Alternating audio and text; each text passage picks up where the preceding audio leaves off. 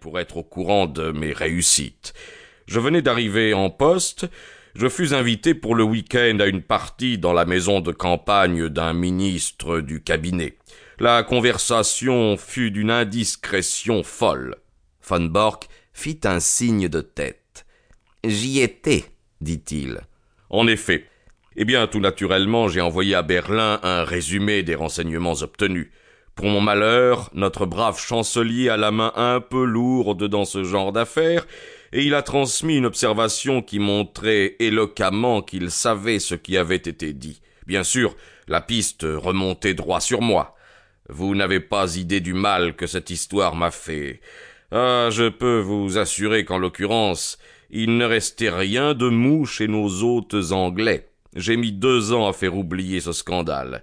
Mais vous, qui posez aux sportifs. Non, ne m'appelez pas un poseur. Une pose évoque un artifice. Or, je suis tout à fait naturel. Je suis né sportif, j'aime le sport. Votre efficacité s'en trouve accrue. Vous faites de la voile contre eux, vous chassez avec eux, vous jouez au polo, vous êtes leur égal dans n'importe quel sport. Votre attelage à quatre a remporté le grand prix. J'ai même entendu dire que vous acceptiez de boxer avec leurs jeunes officiers. Quel est le résultat? Personne ne vous prend au sérieux.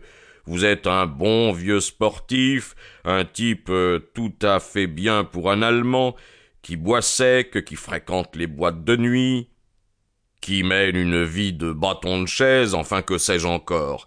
Et cette paisible maison de campagne qui vous appartient est le centre d'où part la moitié du mal qui est fait à l'Angleterre, tout comme son sportif propriétaire est le plus astucieux des agents secrets. C'est génial, mon cher von Bork. Génial. Vous me flattez, baron, mais j'ai certainement le droit de dire que mes quatre années passées dans ce pays n'ont pas été improductives. Je ne vous ai jamais montré mon petit entrepôt. Voudriez-vous entrer un instant? La porte du bureau ouvrait directement sur la terrasse.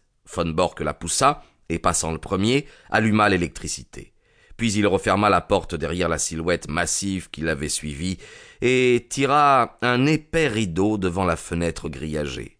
Ce n'est que lorsque toutes ces précautions furent prises et vérifiées qu'il tourna vers son invité un visage aquilin bronzé par le soleil. Quelques papiers ne sont plus ici, dit-il. Quand ma femme et les domestiques sont partis hier pour Flessingue, ils ont emporté les moins importants. Pour les autres, je réclamerai la protection de l'ambassade. Votre nom figure déjà parmi ceux de la suite personnelle de l'ambassadeur. Il ne s'élèvera aucune difficulté pour vous et vos bagages. Tout de même, il est possible que nous ne soyons pas obligés de partir. Ben, L'Angleterre peut abandonner la France à son destin. Nous sommes sûrs qu'il n'existe pas entre elles un traité contraignant. Et avec la Belgique? Certes, il y a aussi la Belgique. Von Bork hocha la tête. Je ne vois pas comment l'Angleterre ne bougerait pas. Avec la Belgique, elle est liée par un traité formel. Elle ne pourrait jamais se relever d'une telle humiliation. Du moins aurait-elle la paix pour quelque temps? Mais son honneur. Oh, mon cher, nous vivons une époque utilitaire. L'honneur est une conception médiévale. En outre, l'Angleterre n'est pas prête. C'est inconcevable que notre impôt de guerre de cinquante millions, dont on aurait pu croire qu'il rendrait notre plan clair comme le jour, aussi clair que si nous l'avions publié à la première page du Times, n'ait pas tiré ces gens-là de leur somnolence. De temps à autre, on entend une question. C'est mon affaire de trouver une réponse. Ici et là encore, on note un peu d'irritation. C'est mon affaire de l'apaiser. Mais je vous donne ma parole, Qu'en ce qui concerne l'essentiel, réserve de munitions, préparatifs pour faire front à une attaque de sous-marins, organisation pour la fabrication de puissants explosifs, rien n'a été fait. Comment donc l'Angleterre pourrait-elle intervenir, surtout quand nous l'occupons suffisamment avec la guerre civile d'Irlande, les suffragettes en furie et Dieu sait quoi, pour qu'elle centre ses pensées sur elle-même Elle doit penser à son avenir, voyons. Ah, c'est autre chose. Je suppose que pour l'avenir nous avons des dessins très précis sur l'Angleterre, et que vos renseignements nous seront d'une importance vitale. Avec monsieur John Bull, c'est pour aujourd'hui ou pour demain.